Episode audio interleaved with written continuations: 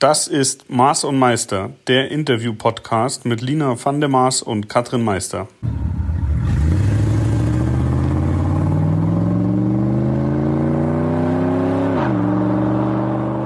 Maß und Meister, gefühlt Podcast Nummer 117. Mittlerweile sind wir aber bei Nummer, weißt du es, Katrin? Ich glaube, es ist Nummer 10. Oh, wow. Die Korken knallen. Champagne, Champagne. Oh, und Gott, haben wir schon viel erzählt. Ja. Aber es nimmt ja gar kein Ende. Wir haben ja immer noch irgendwas, worüber man so sprechen könnte. Ja, das stimmt. Und äh, ich finde, weil ein zehn, der zehnte Podcast, das hat ja auch viel mit Emotionen zu tun. Und deswegen will ich von dir wissen, was waren deine drei emotionalsten Momente beim Autofahren, ums Auto herum, Ui. Fällt dir da was ein? Ach, da steigen wir heute gleich mal in ein großes Thema ein. Fangen wir doch mal an mit, warum finde ich Autos überhaupt so toll? Ich denke mal, das ist die stärkste Emotion, die ja dann letztendlich auch mein Leben mitgeprägt hat. Ähm, ich bin jetzt nicht die klassische Schrauberin, wo der Papa schon eine Werkstatt hatte. Also wir haben früher mal gelernt, unsere Fahrräder selber zu reparieren und vielleicht mal einen Schlauch zu wechseln. Das war aber dann auch schon das höchste der Gefühle an Schrauberei. Aber ich hatte äh, früher in der Schule eine Freundin, mit der habe ich ganz viele Sportarten angefangen, auch Snowboarden, als wir 16 waren. Und das war aber so eine, ich war auch immer relativ ziemlich gut in allem, aber die wurde immer sofort gesponsert, ist Meisterschaften gefahren, mhm. egal welchen Sport sie angefangen hat. Also da konnte man immer nicht so lange mithalten. Und ähm, die wurde damals von K2 gesponsert, Snowboards. Und ich hatte das große Vergnügen, weil die hat dann für jeden Wettkampf wieder ein neues Brett bekommen, dass ich dann immer ihre alten Snowboards bekommen habe, die ja eigentlich nur einmal gefahren wurden, so richtig. Und hatte dann drei, vier Bretter noch recht neuwertig bei mir rumstehen ähm, hatte dann mit 18 auch meinen Führerschein, durfte die Familienkutsche hoch und heilig benutzen und wollte aber immer mein eigenes Auto haben. Und habe damals dann auch noch in so einem, da habe ich noch in München gelebt, in so einem Schnickschnackladen gearbeitet. Und dort gab es eine Verkäuferin, die hatte einen pinken Fiat Uno und wollte unbedingt Snowboard fahren lernen. Und meinte so, hast du da nicht irgendwie einen Tipp? Und sie verkauft gerade ihr Auto und tatsächlich habe ich dann zwei dieser Snowboards, für die ich ja auch nicht viel tun musste, gegen den pinken Fiat Uno eingetauscht. Schlecht, nicht schlecht. Und somit begann dann meine Autofahrerkarriere mhm. damals. Ja, ja, jetzt bist du dran. Meine Leidenschaft fürs Auto hat sich als Kind schon entwickelt, als nämlich äh, der beste Freund von meinem Vater äh, mit, mit so einer ganz kleinen Suse, das ist ein SJ oder nee, es war ein LJ war es, Suzuki LJ kam der an und wir Kinder durften hinten einsteigen und wir sind damit dann durch so einen Teich gefahren. Und ab da war es vorbei mit mir. Ich wollte nur noch das. Jetzt müssen wir kurz erklären, was ein Suzuki LJ ist. Das ist ein Wahrscheinlich ganz, kennen den viele gar nicht mehr. Ein ganz kleiner Geländewagen, der aber alles kann. Der sehr leicht ist mhm. und der war noch sehr roh, aber äh, ja, mit dem konntest du eigentlich alles machen. Es gibt auch immer noch viele Suzuki-Liebhaber, die darauf schwören. Und äh, ja, und ich war halt, ich weiß gar nicht, zehn oder sowas und dachte mir schon da, boah, den willst du haben. Und erstaunlicherweise war es auch mein erster Offroader, den ich mir gekauft habe, nachdem ich von meinen Eltern einen Golf bekommen hatte, weil der ja sehr sicher ist und äh, da ist ja nicht dauernd was dran und da musst du ja nicht dauernd was äh, bezahlen. Und dann hatte ich diesen Golf und naja, dann habe ich äh, gesehen, oh, da verkauft einer so ein Suzuki. Ich glaube, der sollte damals irgendwie 3000 Mark kosten oder sowas. Also heute 3000 Euro. Wahrscheinlich. Auf jeden Fall, ja. was habe ich gemacht? Ich habe natürlich ganz schnell den Golf verkauft. zum Leidwesen meiner Eltern. Und habe mir diese Schüssel da geholt. Natürlich keine Ahnung von gar nichts, aber Hauptsache so ein Auto fahren. Ähm, und dann ist mir tatsächlich da was passiert. Das war schon auch krass, weil ich da einfach richtig verarscht worden bin. Ich habe den eine Weile gefahren. Ich war da so, ja, ich war 20. Und, und irgendwann war was am Anlasser, der ging, startete manchmal nicht. Irgendwas war da dran. Und eine Freundin von mir meinte, ja, sie kennt da so zwei Jungs, die, ähm, die können mir das ganz günstig reparieren. Und die würden dann mal kommen und würden den dann mitnehmen und dann reparieren die den, dann kriege ich den wieder und muss gar nicht viel bezahlen. Und dann haben die den mitgenommen und die Wochen gingen ins Land und ich fragte immer mal und sie sagte, ja, ich erreiche die irgendwie auch nicht. ah, keine Ahnung, aber die werden sich schon melden und ich war immer ganz geduldig und bin mit dem Bus gefahren. Ähm, und dann irgendwann sagte jemand aus dem Bekanntenkreis, weißt du, was komisch ist? Da bei uns im Ort, da fahren immer so zwei Typen mit so einem Suzuki rum, der sieht genauso aus wie deiner. Ach du Scheiße. Und ich hatte damals, weil das war ja ein Cabrio, hatte ich so eine Metallkiste, die an einem Fahrradschloss befestigt war. Da waren meine Kassetten drin fürs Kassettendeck. Relativ auffällig und unique, würde ich sagen. Und die sagten dann, du, das ist total komisch, die haben da auch so eine komische Metallkiste hinten drin. Und ich so, das gibt's doch nicht. Und ähm, es stellte sich also raus, dass die lustig das Ding da durch den Ort geprügelt haben immer. Äh, und haben sie halt ansonsten totgestellt. Und das, also ich, deswegen, äh, Emotionen in Verbindung mit Auto, ich war sehr, sehr wütend. Wie hast du den dann wiederbekommen? Ähm, ich bin Ist da dann dein. Vater mit dem Baseballschläger los? Oder? Nee. Nee, das nicht. Ich bin dann tatsächlich zum Anwalt gegangen. Also ich habe hab die erst versucht zu erreichen, die haben sich komplett totgestellt und dann bin ich zum Anwalt gegangen und habe äh, hab dem dann was schicken lassen. Und äh, mit dem Effekt, dass sie den nachts mal ähm, auf den Hof gerollt haben, also ohne dass man was hören konnte. Die haben ihn auf den Hof gerollt und den Schlüssel in den Briefkasten gesteckt und waren ab da Mhm. wieder verschwunden. Mhm. Wenn ihr das hört da draußen, ihr wisst genau, wen ich, Ich meine. wollte gerade sagen, wer weiß, der, die Welt ist ein Dorf und man sieht sich immer zweimal im Leben. Ja, und, den, und äh, glaubt man nicht, dass die den Anlasser repariert hätten. Nö. Nö. Aber der hat ja anscheinend noch gut genug funktioniert, Ja, dass mit- man noch damit fahren Mit, konnte. mit Anschieben ging das noch, ja. Oh ja. Mann, ey. Ja. Oh Gott. Ja, ich habe zu meinem UNO auch noch ein trauriges Ende. Damals kamen ja die ersten Mobiltelefone raus. Ich hatte dann auch so einen schönen Nokia-Knochen, wo man noch mit 120 Satzzeichen eine SMS schreiben konnte und äh, dann immer nach 10 SMS eine löschen musste, damit überhaupt noch Ja, welche stimmt. empfangen konnte. Und ich war dann in der Innenstadt unterwegs. Heute darf man das gar nicht mehr. Damals war das noch in Ordnung habe auf mein Handy geguckt, war ja auch noch Fahranfängerin, bin losgefahren, aber leider war die Ampel noch nicht äh, grün und bin einem BMW voll hinten reingekachelt. Der BMW hatte nicht mal einen Kratzer und bei mir war vorne die Achse gebrochen. Im Nachgang denke ich immer, da waren die Autogötter mit mir, weil wer weiß, was mir in der Karre sonst so noch passiert wäre. Oh ja. Aber das war dann ein sehr jähes Ende von meinem ersten Auto. Und äh, den habe ich dann auch persönlich auf den Schrottplatz gebracht, habe dann, weil den wollte ja keiner mehr haben, der war auch total durchgerostet, weiß nicht, ob der überhaupt noch TÜV bekommen hätte, und habe dann auch ganz lange das Lenkrad von dem aufgehoben, Mhm. weil irgendwie, ja, ich weiß auch gar nicht, wo das Lenkrad, wahrscheinlich beim ersten großen Umzug ist es dann doch in der Tonne gelandet irgendwann, aber naja, Was, hattest, das war das. was hattest du dann danach für ein Auto, weißt du das noch? einen Zweiergolf, der mit den Tränen hinten am Kofferraum. Man merkt langsam, dass wir nicht mehr 25 sind, aber Ja. ist egal. Noch sind wir keine alten Kartoffeln. Aber immerhin ist es lang genug her, dass äh, davon halt jetzt ein paar Autos definitiv schon zumindest Jung Youngtimer sein können. Ja. Und ähm, ja, den habe ich auch äh, irgendwo in München Schwabing in irgendeinem Hinterhof gekauft von so einer komischen Familie. Ähm, ja, hatte damals, glaube ich, sogar noch eine Freundin dabei. Wir sind da ganz cool um das Auto rum, hatten auch keine Ahnung von nichts und waren dann ganz stolz, dass wir den Preis noch gedrückt bekommen Ja. haben. Weiß ich, ich weiß schon gar nicht mehr warum. Und der ist auch wirklich, also mit dem bin ich viel nach Holland gefahren, viel zum Snowboarden gefahren. Also der musste schon herhalten, aber irgendwann war der, glaube ich, auch durch. Es gab mal so eine Sonderedition vom Golf GTI, den Fire and Ice. Sagt ihr das was? Aha, ja. Auf dem habe ich fahren gelernt. Weil meine Mutter hatte den nämlich. Den fand sie ganz scharf. Und, ähm, und ich durfte tatsächlich, weil wir ein, ich sag mal, ein größeres Privatgelände in der Familie haben, da ging das dann. Und da durfte ich den, ich glaube, mit, weiß ich nicht, mit zwölf oder so habe ich fahren gelernt. Da durfte ich den dann immer rumfahren.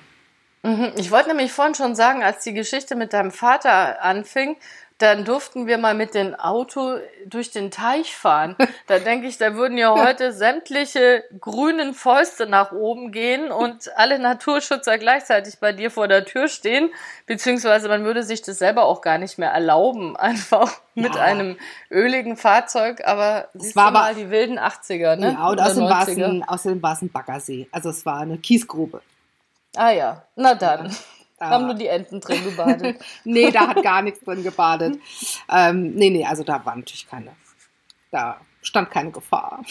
Ja, aber trotzdem Ärger. eigentlich so ein bisschen schade, ne? Also mhm. auch wenn du mal einen Rallye-Sport anguckst, alle, die früher irgendwie vom Land kamen, waren ja oder haben in ihrer Vorgeschichte, dass sie dann Rallyefahrer wurden, weil die sind halt einfach, wenn es geschneit hat oder auch mal so nachts auf den Acker und haben da mal ein bisschen Autofahren geübt. Mhm. Das kannst du heute gar nicht mehr. Da ruft sofort einer die Polizei und dann war es das auch schon wieder ja. mit, deiner, mit dem Fahrtraining. Also ja, ja bisschen schade. Ja, das stimmt. Ach, auch so Geschichten, die man ja, der, jeder hat doch jemanden im Bekanntenkreis, der erzählt, dass er schon mit dem Auto zur Fahrschule gefahren ist und so. Ja, also ja, also ich durfte das nicht. Ich ja, ich auch nicht. Fahrrad dann dahin und ich hatte auch noch so einen klassischen Fahrlehrer, alter Herr, mit bayerischem Hut und der hatte tatsächlich einen Dackel hinten auf der Rückbank sitzen. Der, ähm, ja, genau. Und auch Führerscheinprüfung, ähm, dann hatte ich so einen netten Prüfer, ich war morgens die Erste, der dann meinte, ja, ich habe jetzt nur bestanden, weil er um die Uhrzeit noch keine Mädchentränen sehen kann. Das weiß ich auch noch sehr gut. Dachte ich auch was, anstatt dass man mal sagt, hey, super gefahren, Glückwunsch. Nein, das muss der bayerische, der bayerische Mo damals hat das ein bisschen schlecht reden müssen. Aber ich denke mal, da hat sich auch viel getan. Ja, ne? außerdem. Bayerische Fahrlehrer und Fahrprüfer da draußen, Seid nett zu den Mädels. Außerdem, du warst ja nun lange genug in Bayern. Das ist das größte Lob, was du da kriegen kannst.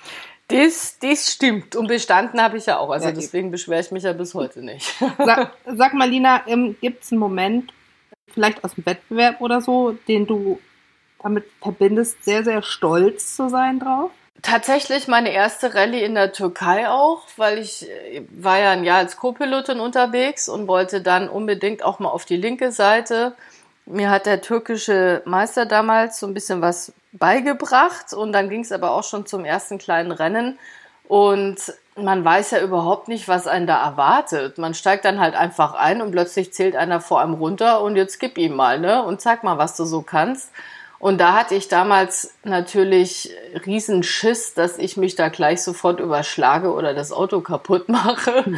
Ähm, und habe da aber gut durchgehalten. Also wir waren dann irgendwo auch gutes Mittelfeld, also sind da jetzt auch nicht hinterhergefahren. Also das, glaube ich, war mit der stolzeste Moment. Du? Ähm, hm. Also es gibt eine Situation, an die erinnere ich mich immer wieder gerne. Ähm, da waren wir in Polen unterwegs und da gab es eine Stelle und es war auch schon recht spät am Tag. Die, es wurde schon langsam dunkel, was immer blöd ist, ne? Weil du ja nichts mehr so richtig sehen kannst. Und da gab es dann eine Stelle, da musste man sehr steil runter und in dem Gefälle war noch quer ein riesiger Baumstamm, über den man auch noch drüber musste. Also das war, mhm. das war schon mal per se relativ schwierig zu managen. Das war auch so eine Situation, wo mich mein Beifahrer gefragt hat, möchtest du es dir angucken, möchtest du einmal aussteigen? Und ich sagte, nee, weißt du was, du sagst mir an, ich mache einfach, ich gucke mir es nicht vorher an, das ist mir zu steil. Und dann sind wir da runter und weil wir natürlich die, wir mussten die Winde relativ viel benutzen, um das sicher, ähm, um da sicher runterzukommen. Die war schon sowieso vom Tag sehr beansprucht, war uns auch schon einmal gerissen. Und ähm, dann waren wir unten angekommen und dann musste man an einer anderen Stelle natürlich wieder hoch. Und ich weiß, ich kann nicht mehr sagen, wie viel Prozent, aber es war schon sehr, sehr steil. Sehr steil. Und ähm, dann haben wir, standen wir unten und haben, ich habe es einmal versucht hochzufahren, es ging nicht, dann okay, Winde oben anhängen und wirklich, ich, ich hänge da in diesem Hang und die Winde reißt, also das Seil reißt von der Winde und dann standen wir unten völlig frustriert, dachten, oh Kacke, jetzt müssen wir wirklich hoch uns oben einen suchen, der uns hier rauszieht, weil das Seil ist jetzt nochmal gerissen, wir können es jetzt nicht nochmal flicken. Also müssen wir uns einen suchen, der uns da rausholt. Also ist mein Beifahrer hochgegangen, hat auch schon ein Kumpel von uns, der auch oben stand, der hat sich dann schon in Position gebracht, hat sich schon rückwärts oben an die Kante gestellt, dass wir, äh, dass er sozusagen mit seiner äh, Backwinch uns hochziehen kann. Und dann habe ich mir so gedacht, nee, komm, einmal versuchst du es jetzt noch, kommst du da hoch. Und habe dann wirklich Anlauf genommen und bin da hochgefahren und komme sozusagen direkt neben dem Freund von uns zum Stehen, der ja da schon sich bereit gemacht hatte, um mich aus dem Loch zu ziehen. Ähm, und er guckt nur meinen Beifahrer an und sagt, was hast du denn? Da ist sie doch. Und das war irgendwie, das war irgendwie ein guter Moment. Also da war ich also so erleichtert und auch so happy und auch so stolz, dass das geklappt hat, dass ich da hochgekommen bin. Also das habe ich noch in sehr guter Erinnerung. Sag mal, wenn es da so steil hochgeht, also man hat ja dann immer, ist totaler Blödsinn eigentlich, aber man denkt ja immer, oh, das Auto kippt bestimmt nach hinten um mhm. aufs Dach mhm. oder so. Kann denn sowas tatsächlich so schnell passieren oder rutscht man dann doch eher wieder einfach runter unkontrolliert unter äh, Umständen? Also ich könnte dir ad hoc jetzt mehrere Videos schicken. Oh oh. also das ist, das passiert schon, klar, ja. Hm. Ähm, mir ist das noch nicht passiert und ich, ich möchte das auch ehrlich gesagt nicht, dass mir das passiert. Mhm da habe ich übrigens einen guten Tipp für alle, die das Extreme mögen. Ich habe mir neulich mal King of Hammers ein paar Videos angesehen. Mhm. Und da ist es ja auch relativ extrem. Da gab es auch so ein paar Videos, wo der arme Co-Pilot dann aussteigen muss, um da eben die Winde zu setzen oder wie auch immer. Und teilweise ist dann der halbe Co-Pilot noch, oder nee, nicht der halbe, aber teilweise ist dann der Co-Pilot noch halb mitgerutscht, so rum ist es richtig, während dann das Fahrzeug sich schon wieder in Bewegung gesetzt hat. Und dann mhm. dachte ich, also das ist ja auch echt so ein Job für besonders harte Typen, oder? Ja, also Co-Pilot zu sein. Das, äh, das ist die absolute Königsdisziplin. Ähm, mhm. Also wer da mitfährt, der hat schon auch eine ganz schöne Pfeile im Kopf und ähm, muss das ganz schön gut können und muss ein ganz schön gutes Auto haben. Also das ist, das ist Wahnsinn. Freunde von mir waren jetzt dieses Jahr da zum äh, Zugucken. Die, die, das, die sagen auch, das ist einfach der Wahnsinn, das, hm. was da passiert. Ja, absolute Fahrzeugbeherrschung, ja, ne? Ja. Auf allen Ebenen. Ja, und, und auch du musst, du musst doch wirklich auch sehr, sehr, sehr mutig sein, weil da ist alles aus Stein und Schotter und so. Ich habe einmal Heliboarding in meinem Leben gemacht. Wow. Da wirst du auch einfach oben auf dem Berg rausgelassen und dann gib ihm. Und dann gibt's auch mal irgendwie so Steine, wo jetzt kein Schnee liegt. Da musst du halt auch drüber kommen oder drüber springen. Meistens fängt dich dann Gott sei Dank der Tiefschnee auf. Aber sowas in der Art hat man da ja auch, dass es dann halt so ein Felsen runtergeht. Und mhm. da gibt's dann auch gerade in dem so Videos, wo der dann irgendwie noch auf dem linken Vorderrad landet und hm. denkst schon, ach du Scheiße, jetzt schlägt das ganze Buggy gleich da unten ein. Und dann schafft er es aber tatsächlich, in dem richtigen Moment Gas zu geben, dass sich das Buggy wieder gerade zieht. Mhm. Und der dann da, also da dachte ich, äh, ja, ja, also wenn man nochmal Autofahren üben möchte, dann kann man sich da mal bewerben. Ja.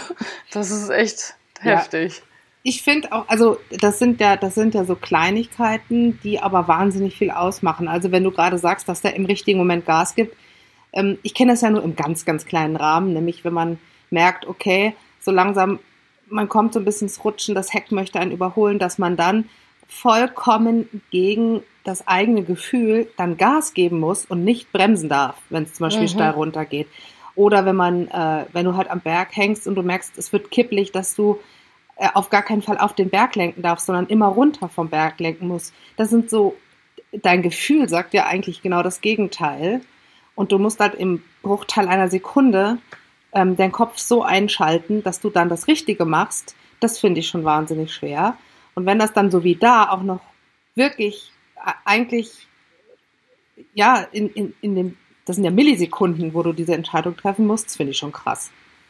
Das ist ja, wie du im Motorsport auch lernst, wenn du merkst, das Fahrzeug ja, bricht aus und du hast keinerlei Fahrzeugbeherrschung mehr, gerade wenn du jetzt auch wieder im Wald oder so unterwegs bist, guck auf keinen Fall auf den Baum, sondern guck, such dir immer etwas, äh, wo es frei ist, weil du meistens dann auch unterbewusst doch noch dahin lenkst. Und wenn du halt auf den Baum guckst, dann landest du meistens auch auf dem hm. Baum.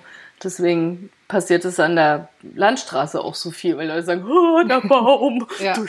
ähm, genau, also. Also auch zum Beispiel, wenn man einer, durch eine Baustelle fährt auf der Autobahn, die äh, eng ist und dann rechts neben dir sind die LKWs, dass du ja wirklich am allerbesten da durchkommst, wenn du, wenn du sozusagen nach vorne guckst, wo du hin willst und nicht in die beiden Außenspiegel, wie viel Platz du noch links und rechts genau. hast. Genau, ja. am besten dann noch auf den LKW guckst ja. und dann wow. automatisch schon nach rechts lenkst ja. zum LKW hin. Ja, naja gut, das fällt uns wahrscheinlich dann leichter, die halt auch gewöhnt sind, ein Fahrzeug einzuschätzen, wie irgendeinem Fahranfänger. Hm. Ne? Hm. Merkt man auch auf der Autobahn immer. Ja. Ja, ja. Vor, vorher noch sportlich mit 140 bei 120, allen hinten am Kofferraum geklebt. Und dann kommt die Baustelle und plötzlich ist dann ja. hinter dem Hans-Günther Peter der Stau, ja. weil er sich nicht traut, irgendwo durchzufahren, wo es eng wird. Ja. Ja, ja. Ja, aber letztendlich ist es wahrscheinlich doch immer der Popometer. Ne? Also ich glaube, mhm. Ich glaube gar nicht mal, dass man so sehr darüber nachdenkt, sondern man, man macht instinktiv das Richtige, weil man es vielleicht vorher oft geübt hat oder ein Talent dafür ja. hat oder weiß ich nicht. Teile mit uns doch noch einen emotionalen Moment. Jetzt haben wir ja sehr viel über Emotionen beim Auto gesprochen, ähm, Freude oder was man da für Erlebnisse mit verbindet. Hattest du denn mal ein Fahrzeug, von dem du heute noch sagst, es war so ein richtiger Kackeimer? Also anders kann man es gar nicht nennen. Mhm. so ein Auto, nicht mal Montagsfahrzeug, sondern so ein Fahrzeug, das einfach ähm, ja heute wahrscheinlich in Ruhe auf dem Schrottplatz liegt und da auch genau hingehört hat. Mhm. Ich hatte mal, Achtung, ein Opel Omega Kombi. Oh. Und ja, also ähm, der war und der war wirklich, das war so ein schreckliches Auto, weil der der hat sich der hat sich gefahren wie ein Eimer. Also der hatte der war untermotorisiert, der der, der hatte eine schreckliche Kurvenlage ähm, eigentlich war der in allem schrecklich, außer dass er riesengroß war. Ich war einfach nur froh, als dieses Auto dann endlich wirklich vollkommen den Geist aufgegeben hat. Und äh, danach habe ich mir, glaube ich, ein Multivan gekauft. Ja, danach hatte ich den Multivan. Das war ein schönes Auto. Oh, sehr gut. Ja, ein so ein Auto muss man irgendwie einmal im Leben haben, um mhm. dann wieder wertzuschätzen, wie sich ein gutes Auto anfühlt. so, oh Mann. Ja, ich hatte mal einen Citroën ZX. Ähm, da hatte auch schon mal einer vorher die Zylinderkopfdichtung gemacht und hatte die Hälfte der Zylinderkopfschrauben abgerissen, hm. was ich aber erst später gesehen habe. Und das war auch so ein Fahrzeug, wenn du in der größten Kreuzung irgendwo zum Abbiegen gestanden bist, ist der mitten auf der Kreuzung ausgegangen und ging auch erstmal nicht mehr an. Also das war so ein Auto, das ich mehr irgendwie auf die Seite geschoben habe, als dass ich damit gefahren bin. Der war lila, das war eh so schon so ein Auto, wo ich, also das war wirklich so noch in meiner Lehrzeit, wo ich einfach irgendein Fahrzeug mhm. gebraucht habe. Und ähm, dann, äh, naja, hatte ich die Papiere in, also in einer Wohnung, beziehungsweise das Haus ist damals abgebrannt oh. und mein Fahrzeugbrief ist mit abgebrannt. Und ich wollte dann im Nachgang, ist natürlich noch viel anderes passiert, aber ich wollte einfach dieses Auto auch loswerden, weil das war dann noch so das Tüpfelchen auf dem i, ständig mit dieser Karre stehen zu bleiben. Und da habe ich dann noch wirklich lange warten müssen, ähm, bis dann irgendwann aus, sagen wir mal, Osteuropa welche kamen und die das Ding einfach mitgenommen haben, auch ohne Brief für günstig Geld. Aber es ist auch jedes Mal, wenn ich ein ZX sehe, denke ich dann, oh nee, also das ist echt. Ich glaube, ich muss irgendwann nochmal auf den Schrottplatz gehen und irgendwo ordentlich in einen reinhauen. Einfach um dann nochmal ja. ein bisschen Dampf abzulassen. Ja, es ist ja so mhm. bescheuert, wenn man jung ist und hat wenig Geld, dann, dann kauft man sich die, die letzten Schüsseln für, ja, für wenig Geld, aber im Endeffekt zahlt man dreifach und vierfach da rein und äh, das ist kaputt und das ist kaputt. Also das ist so bescheuert, oder? Also wenn ich, ja. wenn ich mir überlege, mein erstes Auto, das war ein B-Kadett, ähm, war eigentlich ein schönes Auto, der hat 400 Mark gekostet ähm, und im Endeffekt war der jede Woche kaputt. Im, mhm. Im, Endeffekt musste da dauernd irgendwas dran gemacht werden. Und dann denkt man sich doch auch, ja, okay, dann nimmt man lieber einen Kredit auf ähm, und zahlt da halt was im Monat, aber man hat ein anständiges Auto. Ja, das stimmt. Naja, man denkt ja dann auch oft, ach, das funktioniert, ach, das geht dann schon mhm. noch, bis man dann eben wieder dasteht oder sich dann ärgert, beziehungsweise wenn man noch unbescholten ist, merkt man ja, also wahrscheinlich würden wir heute bei vielen Autos einsteigen, die wir früher gefahren sind und sagen, um Gottes Willen, die Bremse tut's eigentlich überhaupt nicht mehr, beziehungsweise der riecht ja schon nach Schimmel, aber irgendwie war es halt damals egal, weil man so froh war, dass man überhaupt ein Auto hatte, dass es dann ja. Nebensache war. Ja, und, naja. und was natürlich noch dazu kommt, und das hatten wir ja vorhin schon, als ich erzählt habe, ich habe ja dann den Golf gehabt und das war ein sehr ordentliches Auto. Das war top gepflegt und alles dran gemacht. Und was habe ich gemacht? Ich habe ihn verkauft, um mir eine Schüssel zu holen. Mhm. Also ähm, das war ja damals war das ja schon ähm, sehr wichtig, dass man auch seine Individualität ausdrückt durch das entsprechende Auto, oder? Definitiv. Also ich möchte auch nicht mehr im Nachgang in der Haut meiner Eltern stecken, die einen dann immer in diesen furchtbaren Eimern haben wegfahren sehen und sich wahrscheinlich jedes Mal, äh, naja, gefreut haben, wenn man dann abends auch wieder nach Hause kam mit allen Beinen und allen Fingern und so. Aber nun gut. Naja, deswegen, also heutzutage gibt's ja so richtige Schüsseln eigentlich gar nicht mehr. Mhm. Können wir auch nochmal einen Podcast machen. Ja. Der Schüssel. Schüssel- und Schrotteimer-Podcast. ja. Aber das machen wir dann das nächste Mal. ja, das können wir uns überlegen. Ähm, ja, und ansonsten, was hältst genau. du davon, wenn wir auch mal einen Live-Podcast machen?